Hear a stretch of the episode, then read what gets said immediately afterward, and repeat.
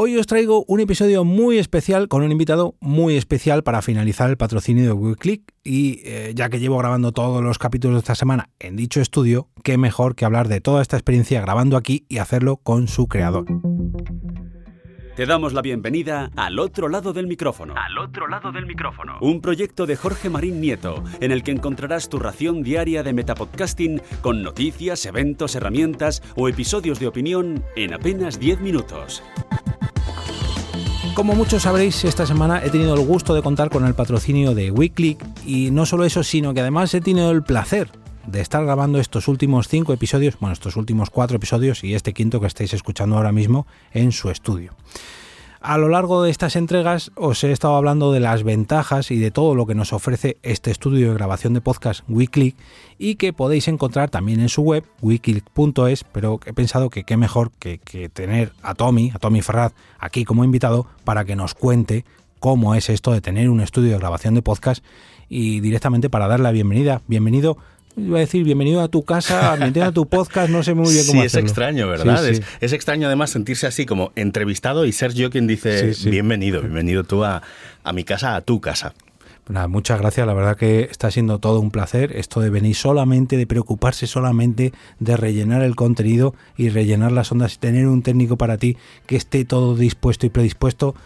Yo de verdad quiero monetizar mi podcast lo máximo posible para solamente para venir aquí a grabar, porque esto es un gustazo. Cuando quieras, sabes que siempre bienvenido. Pues bueno, ahora, ahora comentaré, porque yo creo que para las producciones de, de los clientes de la productora que estén aquí en Madrid, solamente por la situación y solamente por no tener que venir cargado con la Rodecast, los micros, con el estudio como lo tienes preparado, iluminado, video podcast. Bueno, ahora entraremos en detalles. Déjame que eh, te presente a todos los oyentes y para que te conozcan un poquito mejor. Eh, mi invitado de hoy es Tommy Ferraz, quien durante los últimos 20 años ha llevado varios puestos de responsabilidad en emisoras de radio de distintos formatos. También ha dirigido y formado a decenas de equipos en programación, investigación de audiencias, producción de sonido y antena, y actualmente ayuda a profesionales de radio en emisoras generalistas y musicales, públicas y comerciales, a introducir técnicas de mejora continua en sus contenidos de antena y procesos de trabajo diarios. Y por si esto fuera poco, en los últimos años ha decidido montar un estudio de podcast, que es donde estamos ahora mismo, en WeClick, del que os llevo hablando toda esta pasada semana y que os servirá para que si queréis grabar vuestro podcast o video podcast con la mayor comodidad del mundo en la ciudad de Madrid, lo tengáis muy pero que muy a mano. Se trata de un estudio de podcast cercano, de hecho algunos podéis estar viendo esto en vídeo o escuchándome a mí, eh, yo, que he grabado los últimos cuatro episodios, reconozco que está totalmente equipado. Solamente tenéis que venir aquí con vuestro contenido. Solamente eh, Tommy se ocupa de lo demás, le da a grabar y ya vosotros os despreocupáis. Y ojalá yo tuviera un estudio así para mí en mi estudio habitual, en mi domicilio, pero bueno, no puede ser porque yo tengo unas niñas pequeñas que son un poco trastos, pero bueno, me conformaré con traer aquí a los próximos clientes de la productora que quieran grabar en estudio y sobre todo en un ambiente tranquilo, cómodo y relajado y no en su oficina, que yo creo que ahí se van a estresar un poquito. Quieras que no lo mismo, no es el mismo acondicionamiento grabarlo en sus oficinas que en un estudio ya acondicionado. Desde aquí, si podéis, la verdad que yo os recomiendo muy mucho, aunque sea probar la experiencia una vez, porque la verdad esto lo tenéis que probar, no tengo, no tengo otras palabras. Pero bueno, por ponernos un poco al día, tanto a mí como a todos los oyentes, ¿qué es esto que he leído que has enseñado a un montón de, emisoras de radio? Pero, pero vamos a ver, ¿de dónde viene toda esta carrera? A ver, es que yo no soy técnico, ¿eh? O sea, yo he hecho de técnico aquí, estoy haciendo de técnico para gente, pero yo no soy técnico. Mi parte, no, yo trabajo, he trabajado siempre en los contenidos de audio, eh, desarrollando eh, contenidos, sobre todo diseñando formatos de emisoras y dirigiendo a equipos de emisoras en programación y en antena frente al micro. Entonces, yo soy más de, ese lado, ¿eh? De, de contenido. Y de hecho, es que surgió lo del estudio, lo de WeClick, eh, surge un poco de eso. Es un poco extraño porque yo aparte hago mis locuciones y demás, pero esto es un poco eh, casi entre, iba a decir hobby, pero no, es eh, trabajo en paralelo casi por gusto. Entonces, para mis propias locuciones yo quería tener un estudio en casa y empecé a adecuar. Estás en mi dormitorio, no sé si lo notas. La mayoría de la gente no lo nota, pero este es mi dormitorio. te iba a decir, yo lo sé porque me lo dijiste la otra vez, pero el que cualquiera que entre aquí no, nota, que es un dormitorio. Es que de hecho es al, un estudio, es al revés. Yo creo que duermo, de hecho en mi Twitter creo que hasta hace poco lo decía así, duermo en un estudio de radio, en un estudio de grabación de, podcast. Entonces como yo, yo quería tener un estudio para grabar mis locuciones, pero también quería, cuando empecé a adecuar, adaptar el tema de acústica y demás, dije, ¿Y si lo que me hago es un estudio de grabación pequeñito de radio para, pues eso, después de 20 años más en radio, hay muchos amigos con los que dices, oye, podíamos montar un programa, un podcast, un no sé cuánto, en el que invitar a amigos a venir a grabar a casa pero se me ocurrió subir unas fotos a las redes sociales y empezó la gente a preguntar, oye, mm, ¿puedo pasar a grabar? Eh, ¿Cuánto me cobras por unas horas? Y surgió de forma eh, muy orgánica, muy natural, ¿eh? surgió así. Yo recuerdo las primeras fotos y yo decía, pero eso no es, es una casa, pero, pero, y no, no. O sea, yo ahora mismo, tal y como estamos grabando, que está con las lucecitas, con los LEDs, con los micrófonos, reconozco que si hubiera venido aquí sin saber que era un dormitorio, no es un dormitorio, es un estudio de podcast. Y un estudio de podcast, tal y como vemos a estudios mucho más, no voy a decir mucho más profesionales, sino en estudios propiamente dichos, dedicados, que, no se desmontan ni, ni bajo una cama y es un dormitorio, no, no, estudios de radio, pero no es que no tiene nada que envidiar. O sea, está totalmente equipado para venir aquí.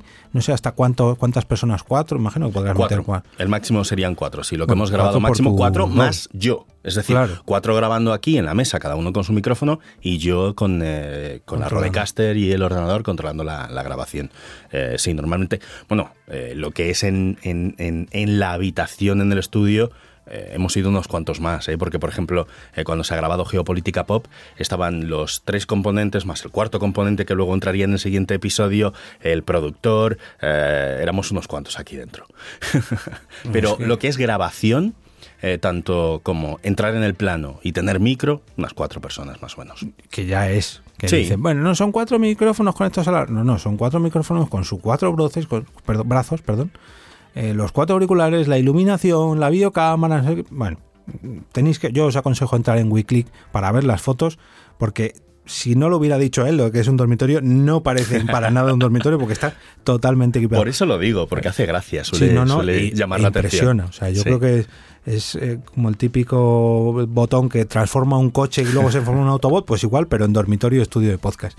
Y mm, impresiona mucho, es que da la sensación como los típicos estudios de los de los streamers o youtubers profesional que esos ya han dejado de hacer mucho tiempo de hace mucho tiempo de dejar de ser dormitorios y son estudios de grabación totalmente preparados pues en esto pasa lo mismo pero directamente solo que este con mejor acústica que esos. Sí bueno eso es otra cosa que a mí me impresionó mucho la primera vez que estuve aquí que es el hecho de pasar el umbral de la puerta y se o sea, se nota mucho no hablo ya de los de la recepción de los micrófonos no no con los oídos humanos, por así decirlo, se nota mucho y solamente es cruzar una puerta. O sea, el acondicionamiento que has hecho. Sí, sí, sí. Es impresionante. No sé si aquí puedes poner las, películas a todo volumen y no se enteran los vecinos. No, porque son dos cosas distintas. Ah. Uno es el aislamiento y otra al final es la acústica y evitar reverberación. Entonces aquí lo que está muy trabajado es la reverberación, es, eh, el tratamiento acústico para que no haya reverberación. Eh, con el tema de aislamiento es que no es muy necesario porque tengo la suerte de vivir en un, en un edificio de Madrid que tiene no una, sino dos calles cerradas al tráfico. Esta calle y la otra del fondo no tienen tráfico, solo entran los vecinos. Eso te quita un montón de ruido. Entonces no, no tengo casi ruido, afortunadamente durante el día tampoco.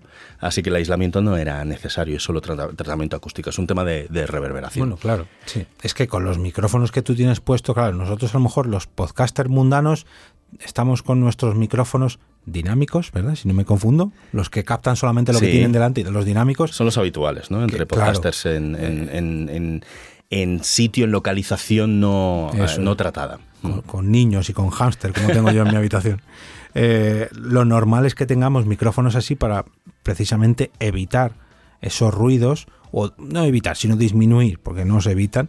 Pero claro, tú en estos micrófonos, que quiero que me hables de ellos también, como no pongas este aislamiento, al final se acaba colando. A ver, es que yo soy. Eh, soy un poco friki de los micrófonos, lo he sido desde hace mucho tiempo. Y de la acústica también, por lo Exacto, es lo que iba a decir. Eh, pero eh, la acústica aquí, por ejemplo, la he diseñado yo poniendo los primero averiguando qué tipo de paneles, qué materiales, qué iba a utilizar y al final eh, iba poniendo paneles, iba haciendo pruebas, iba enviando grabaciones a los estudios con los que trabajo. Oye, ¿cómo a los técnicos directamente, me fío más de su sonido que del mío. ¿Cómo te suena? Decía, no pongas más, no pongas nada más que va a sonar. Decir, que ya llega un momento que si no te ven. Sí, lo que pasa es que eh, después de eso puse un poco, un par ah. de paneles más para. Porque tenía que gustarme a mí al final. Entonces está a mi, a mi gusto. Y yo es eso, lo he eh, ido trabajando, lo he ido, no sé si la palabra diseñando es la correcta, pero para que el sonido eh, a mí me gustase. Y con los micrófonos me pasa lo mismo. Pruebo muchos micros, eh, evidentemente van a sonar distintos con cada voz que se ponga enfrente pero yo la única forma que tengo de testarlos es con mi voz, cuando viene alguien, pues al final no puedo estar diciéndole a alguien, espérate que tengo seis micrófonos para probar con tu voz. Eso te iba a decir, porque la otra vez que vine eran otros micrófonos eran otros. y ahora los he vuelto a cambiar. He cambiado, he cambiado de micrófonos, sí, sí, sí. Eh, eh, estaba utilizando una marca que a mí me gusta mucho, una marca austríaca de micrófonos de condensador, eh, los Lewitt, usé dos modelos, dos modelos LTC, uno era el 240 Pro, que es el más básico, y el 440 Pure, que ese todavía lo tengo por ahí guardado, los otros no. Em, y me gustaba mucho cómo sonaba. ¿eh? Por ejemplo, eh, grabó eh, un par de estudios, le pedí yo a él el favor. Eh, Molo Cebrián, entiende tu mente, casi le pedí yo el favor de que viniese a grabar. Era como, pruébalo tú, venga, va, que me fío mucho de ti, es amigo de hace tiempo. me apetece que pruebes el estudio. Y grabó, grabó unos cuantos episodios, le gustó mucho la marca. De hecho, empezó él a investigar la marca para comprar algunos. Pero eso es el problema que tuve con Geopolítica Pop, por ejemplo, es que cuando había tres, cuatro personas, eh, la voz de cada uno de los participantes en el podcast empezaba a colarse un poco en los otros micros. Entonces he estado haciendo pruebas buscando alternativas para intentar solucionar ese problema. Eh, probé incluso con dinámicos, a ver si de verdad el dinámico eh, solucionaba ese problema, las diferencias eran mínimas. Y al final he acabado optando por una solución intermedia. No es uno, no es un micrófono de estos de condensador de, membrana grande tipo un Newman y no es un dinámico. Es, además yo siempre he sido muy fan de este micro que tienes tú, que estás utilizando tú. Ese es, el, ese es el micro que utilizo yo, por ejemplo, las locuciones. Es el Sennheiser MKH 416. Es legendario, se usa mucho. Se usaba en cine, en conversaciones de cine, en escenas y demás. El típico eh, que se cuela para arriba. Sí, sí, eso es. Eh, pero eh, unos cuantos eh, locutores famosos de, locuciones de promos de televisión y de cine en Estados Unidos lo hicieron famoso, eh, famoso para locuciones eh, básicamente promocionales, de, pues tele y cine. Y lo usan muchos locutores de locutores comerciales, etcétera. Entonces yo siempre he sido muy fan de ese micrófono y luego están estos hermanos pequeños, bueno, hermanos no directos, primos, porque no son Sennheiser. Y, pequeños tampoco son. bueno, no, son grandes tampoco, ¿eh? Son unos micrófonos también de cañón. Em, eh, que hay gente que se atreve a compararlos. Yo no llego a comparar estos dos micros, pero hay mucha gente que lo hace.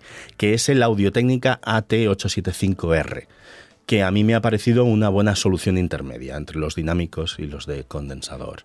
Eh, los habituales muy, muy, muy sensibles. es que igual que me pasa como a ti, ¿no? Hay gente que se atreve a comparar, a ver, puedo escuchar efectivamente la diferencia entre uno y otro, pero lo que no hace el propio micrófono, yo lo arreglo o lo intento arreglar un poco en edición, pero me flipa cuando efectivamente alguien que sabe o alguien que controla o que ha probado diferentes micros te dice, no, este para esto y este para lo otro, y en un ambiente como el que tú tienes en tu casa, mm, este no, pero aquí que está esto acondicionado, este así y este así, pero no, es el que se va a poner en esa esquina que se ponga esto, que Ah. Yo no llego a tanto, lo mío es prueba fallo, prueba fallo. Tú no llegas a tanto, lo dice el que se ha acondicionado una habitación entera con paneles acústicos, con iluminación, madre mía. Es que si veis, si vierais, eh, a ver si luego tienes alguna foto por ahí de los paneles que tiene puestos en el techo, Vamos, yo me, a ver, me quiero hacer esto en mi casa. ¿Puedo preguntarte cuánto te has gastado? O bueno, ¿cuánto más te has gastado más o menos? Porque claro, cada seis meses te vuelves a cambiar los micrófonos. Eh, pues la verdad es que, eh, pues mira, te puedo decir qué es lo más caro, qué es eh, lo más económico. Lo más caro es el micrófono con el que estás hablando, el MKH416, que ese sí está en torno a los 1000 euros. Pero estos ya son micrófonos mucho más baratos que, que ese. aquí tenemos ah. tres. Eh, seguramente creo, creo que ni 5 igualaban el precio del MKH. Y sin embargo, bueno, este no, este micrófono, el, MKH es más caro que, la, que el tratamiento acústico. Pero el tratamiento acústico, en el tratamiento me he gastado bastante más que en los otros micrófonos. Em, no sé, creo que fueron en torno a 600, 700 euros, algo, algo así. ¿En todos los paneles? Sí, todos, incluidos. Ah. Mira, en las paredes eh, tenemos esos mismos paneles de Vasotect, es el material, y luego otro eh, que es una fibra de PET que es acústico, aunque su eh, valor de tratamiento acústico es mínimo, son más decorativos, para tapar los otros que son un poco más feos. Estos que tenemos aquí detrás y allí delante, esos son eh, de, fibra de PET y es decorativo, pero también acústico. Sí, sí, no, decorativo, pero es que al final todos hacen, es lo que decía, lo que te decía el técnico este, no, no pongas más, no pongas más, pero claro, si incluyes los de las paredes, los del techo. No sé si las cortinas también me dijiste. No, son cortinas ah. muy normales. No son, bueno, son opacas para que no se con el sol. pero hacen también su función. Yo pensaba que eran acústicas, fíjate, por la pinta que tenían. Pero no, no. Bueno, los monitores también, que imagino que tú cuando edites utilizarás los monitores, además de los auriculares, que los auriculares también. Yo soy muy de auriculares. sí, no, no. Hmm. Hace poco hablaba yo en un episodio que decía, joder, me he puesto un programa de televisión con los auriculares de podcast. Lo he escuchado. Y, escucho a la redacción. Comentamos en Twitter, recuerdo que comentamos algo en Twitter, que yo te decía que a veces se escucha hasta el aire acondicionado ah, es verdad, sí, de los estudios, y luego sí, sí, es verdad. Es que, con el espacio, y más cuando estéis escuchando esto, el espacio-tiempo, hemos roto mucho, mucho espacio-tiempo en, en este podcast y en, desde, esa, desde esa grabación, entre los viajes que he tenido yo a Bilbao, bueno, ha sido un poco caos. Em, ¿Y cómo que te dio por crear? O sea, llegó un punto de, bueno, tengo este micrófono, tengo mi ordenador, tengo mis monitores, tengo un brazo de micrófono, tengo dos brazos de micrófono. O sea, cuando te dio el momento ya de decir, bueno, es que ya tengo un estudio de grabación, ya directamente voy a ofrecerlo para que vengan otras personas y pueda aprovechar todo este material. Ocurrió eso que te comentaba, que al principio era, dije, pues mira, en vez de gastar el dinero que me iba a gastar en una cabina para mis locuciones, ah, ese dinero, en vez de destinarlo a eso, voy a montar un pequeño de radio, un pequeño estudio de radio, voy a hacer el tratamiento acústico para grabar cosas yo con amigos. Eh, pero a partir de unas fotos en redes sociales eso se, fue eh, se viralizó. ya. Sí sí sí y empezaron a eh, entre esto y una cabina de locución a ver una cabina de locución al final es para ti sobre todo está insonorizada para afuera pero esa era la necesidad que yo tenía en ese momento. Yo creí que necesitaba una cabina, pero luego pensé en esta otra opción y, es eso, empecé a recibir mensajes de, oye, mm, tengo que grabar una cosa, ¿podría pasarme allí a grabarla? Y, eso me encontré al poco tiempo con The Voice Village, eh, grabando Geopolítica Pop aquí y, y alguno más, sí, sí, sí. Sí, no, no, y aparte lo que dices tú, que aparte de que es tu dormitorio habitual y es tu domicilio, el hecho de, venga, tengo que, vamos a parar un momentito la grabación, oye, podemos tomarnos algo, que ofreces eh, bebidas, eh, agua, fruta, incluso tienes puesta la web, o sea, esa comodidad no te la da un estudio habitual de podcast, eso te la da un estudio no sé si la palabra sería casero, sino cercano, cómodo, que yo creo que es lo, que más transmite. Es que para mí es la idea, y de hecho es lo que intentaba con el nombre del estudio, WeClick. Al final es que hagamos clic, que, que, trabajemos juntos bien, que estemos cómodos y que formemos equipo y que trabajemos en un producto juntos. De hecho, es verdad que ha derivado un poco hacia estudio de grabación, la gente viene a grabar, pero esa no es mi idea y casi voy a utilizar este espacio para decir, oye, para reivindicar mi, mi idea original que yo no soy técnico, yo soy alguien de radio que ha trabajado con equipos de radio, con gente que se pone enfrente del micrófono y que desarrolla contenidos eh, de antena, contenidos de audio a mí el servicio que me gustaría dar es ese, es el de, oye, si tú lo que quieres es eh, darle forma a tu producto, si tú lo que quieres es mejorar como comunicador, eh, si quieres saber cómo hacer que tu equipo de, podcast, si sois tres, sois cuatro personas, eh, cómo hacer que ese motor esté mejor engranado, ahí es donde yo más cómodo me siento. Y ahí es donde me gusta, y por eso esa idea de que esa gente se sienta en casa, porque para la creatividad es muy importante. Cuando yo hablo de comodidad, no es comodidad de, oye, este, asiento, esta banqueta, este banquito, mm, qué bien tienes de todo. Uy, una neverita con refrescos. No es eso, es... Aquí podemos hablar de todo, cualquier chorrada que se te ocurra, locura que se te ocurra, que te pase por la cabeza, dila, porque sobre eso vamos a trabajar y le vamos a dar vueltas y vamos a... Es esa comodidad de... Em, si me alargo, me alargo. Si eh, no tengo el producto claro, pero vamos a darle vueltas a ver qué sale. Yo quiero tener un espacio en el que esa creatividad se, eh, se promueva desde esa comodidad que va más allá de la comodidad física. Sí, decías tú, me decías en muchas ocasiones, no, yo de podcasting, pero es que precisamente esa, yo creo que es una esencia del podcasting que hay que saber transmitir y que precisamente en un espacio como este, y no en un estudio más no sé si profesionalizado o no es la palabra, pero quizás más industrial, no se transmite de la misma manera. yo estoy seguro de que si viniera aquí con otros compañeros de otro podcast, eh, nos soltaríamos, por así decirlo, mucho más y tendríamos intención, oye, eh, Tommy, que si hacemos esto, hacemos lo otro, ¿te importa que...? Sí, sí, sí, claro, vamos a probar. Eso, esa, esa cercanía, esa comodidad. oye, ¿puedo? ¿Te importa que coja este micrófono y ponga el mío? No, no hay problema, no pues lo que hablábamos antes, ¿quieres que te ponga la roda y lo haces tú? No, no, no, tú tranquilo, no sé. Yo creo que esa, esa esencia, esa, eso que solamente transpira el podcasting, pasa un poco como los streamers y los programas de televisión, ¿no? Que aunque es contenido similar, pero el streamer, aunque está grabando en un estudio y lo está haciendo igual, no transmite lo mismo que un programa de televisión. Y luego además yo tengo una obsesión, eh, la traigo de la radio y la traigo de lo que hago ahora mismo con emisoras de radio, porque ahora lo que hacemos es ayudar a emisoras a evaluar contenidos de, antena a través de datos.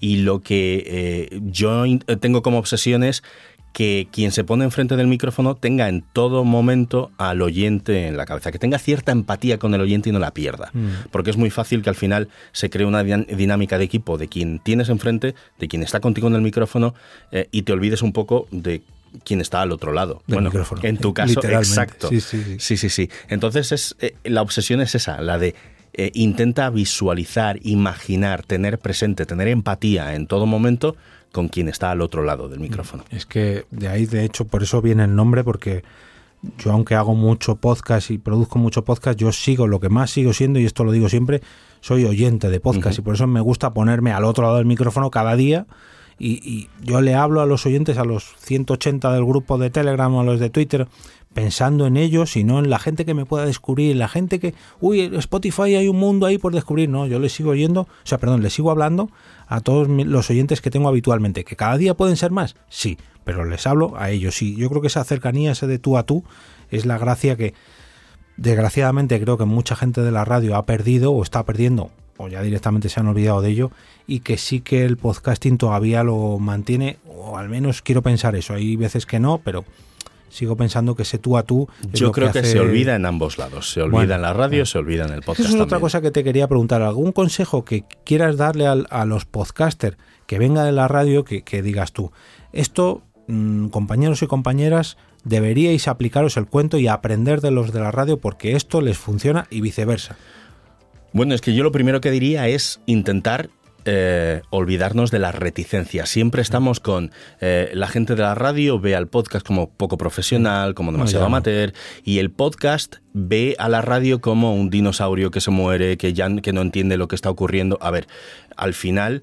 Eh, todos conocemos nuestros productos, deberíamos conocer, y cuando digo productos quiero decir contenidos, deberíamos conocer también a nuestras audiencias, deberíamos aprender los unos de los otros. La radio lleva muchas décadas de rodaje el, podcaster que viene de lo amateur puede aprender del profesional y el profesional puede aprender de lo que se le ha escapado, de lo que viene de fuera, del momento que es otro y que lo han protagonizado durante muchos años podcasters que no vienen de la radio y se han hecho cosas bien que podemos incorporar a la industria de la radio. Entonces, lo de siempre, mirar al otro lado sin muchas reticencias. Este, este mismo debate, es que, bueno, cuando estamos grabando esto, acabo de volver de Bilbao, de las Euskalpot y precisamente uno de, las, de, los, de los debates de la mesa redonda era esto. De, eh, se ha acabado la guerra del podcasting y, la radio. yo decía, sí, porque básicamente unos han aprendido de otros, pese a que todavía hay como viejas rencillas, ¿no? no, y estos que vienen a comernos el terreno, uy, estos que ya se están muriendo como dinosaurios, pero no, yo creo que ambos, por ejemplo, se enfrentan a cosas muy similares, como el hecho del vídeo, que ahora resulta que tanto los podcasters como los los de la radio están haciendo tele cutre, por así decirlo, o tele o streaming con cámaras fijas, están preocupándose por el vídeo y resulta que se están olvidando del audio. Bueno, problemas que nos incumben a ambos. Resulta que todos se enfrentan a la monetización, porque claro, es difícil monetizar un contenido, esté en podcast o esté en radio. En fin, tenemos problemas comunes y yo creo que ya últimamente estamos conviviendo en un ambiente mucho más sano porque tanto unos hemos aprendido de los otros como los otros hemos aprendido de unos, en fin. Yo creo que al menos esa guerra se ha relajado un poco, no quiero decir que haya parado, pero poco a poco, poco a poco, sobre todo los de la radio han visto que el potencial del podcasting es mucho y los del podcasting han visto que la radio no es que les mire por encima del hombro, no, no, al contrario, simplemente pues que es otra manera, sobre todo más en directo, de hacer las cosas más más pegada a la actualidad, porque claro, el podcasting en cuanto, no, paro de grabar y lo subo, ya, pero es que en, en, ese traspaso de paro de grabar y lo subo, ya es tarde, ya no es actualidad, ya es contenido grabado, ya es, bueno, y además los perfiles profesionales son más amplios que eso, incluso porque eh, si te fijas, podcast es una palabra muy amplia que, eh, en la que caben muchas cosas distintas. Y dependiendo del formato, lo conversacional puede ser el dominio lo, eh, habitual del podcaster tradicional que viene de lo amateur eh, que ahora se, eh, se, combina o se encuentran eh, por el camino con los profesionales de radio, pero hay formatos como por ejemplo la ficción sonora que requiere todavía producciones muy costosas. Sí, sí, sí. Eso requiere un nivel de profesionalización alto que ya ni siquiera es la radio, es que supera a la radio, es que va más allá, es que se empieza a acercar al cine y a la televisión. Sí mismo lo hablaba en este debate. Y, lo hablaba un compañero, no recuerdo el nombre, en el debate, que él hace ficciones sonoras para Radio Nacional de España, me parece. Y claro, dices que yo para empezar una producción de este tipo, el presupuesto que necesito, claro, para actores, para ambientación, para horas que le tengo que echar, y eso es contenido grabado, o sea, realmente está más cerca del podcast porque está grabado, porque está enlatado, que de la radio. Sin embargo, se sigue produciendo en radio por el nivel económico que necesita. Es que, eh, para hacer una producción, no sé si recuerdas a David, David Sainz, me parece que es el de, mm, ay, el de, oh, diré, esta web serie que había famosa hace unos años. Eh, ha sacado un crowdfunding hace poco y no sé si pedía 15.000 euros para sacar una temporada de seis capítulos. Claro, y aún así es algo muy, pero que muy ajustado. Entonces, es que una producción, una ficción sonora necesita mucha preparación y luego si lo quiero, no, lo quiero llevar en directo, a un teatro. Bueno, bueno, bueno, estamos hablando de y algo muy reducido de seis capítulos. No me quiero imaginar una temporada de 20, 40, mm. en fin. Eh, algunos podcasters o algunos podcasts que hayan pasado por aquí que nos puedas comentar, aparte de los que nos has mencionado ya. Sí, bueno, eh, se han hecho cosas para A3 Media, eh, no pasa nada. Ah. Una pantalla, cosas de vídeo. Me gusta la actitud, bien. Em, hemos hecho para una serie de A3 Media, hicimos eh, podcast de, apoyo, bueno, se grabó parte de la locución de, esa... Eh, del, escritor, del creador de, la serie. Eh, es que no, recuerdo el nombre, en, algo de la ira. Perdón, no. recuerdo el título. Em, Hemos hecho también cosas para Caixa Forum, para el portal audiovisual de Caixa Forum, varios eh, episodios de un podcast de conversaciones, eh, eh, de divulgación. se grabaron aquí, todas las de Madrid se grabaron en el estudio. Geopolítica Pop, la primera temporada entera y parte de la segunda.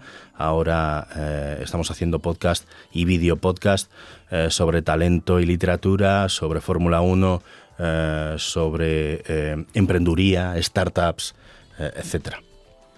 Pues oye, yo la verdad que, como decía en la intro, mm, cuando me surja, porque de momento me han surgido muchos trabajos de edición y de producción, pero lo que es de grabación, no sé si la gente ya se lo apañan ellos solos, no me ha surgido ningún servicio de grabación de podcast todavía con la productora, pero ya te adelanto que si alguna vez me surge alguno y la gente me dice, no, no, no, tiene que ser en Madrid, pero es que tenemos nuestra sala ocupada. Digo, no, no os preocupéis, yo tengo un estudio ya de confianza localizado, así que por favor tened en cuenta todos aquellos que queráis poneros en contacto con, con la productora EOB en eob.es, tened en cuenta que si la grabación va a ser en Madrid y vosotros no disponéis de sitio, vais a venir a Weekly de cabeza porque ya he encontrado mi estudio de grabación de podcast de confianza y tenemos aquí a Tommy, que aunque él dice que no es técnico, yo creo que hace una muy, pero que muy buena labor de técnico.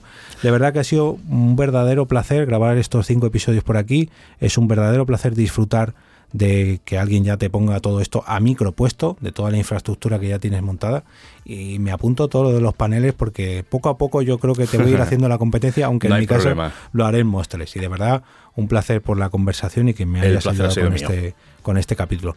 Toda la info del estudio Weekly en weekly.es y de todas maneras, como siempre, os dejo un enlace en las notas del episodio y alguna que otra foto que iré colgando tanto en el Instagram de, de la productora, EOB Productora, como en mi cuenta de Twitter, arroba EOB.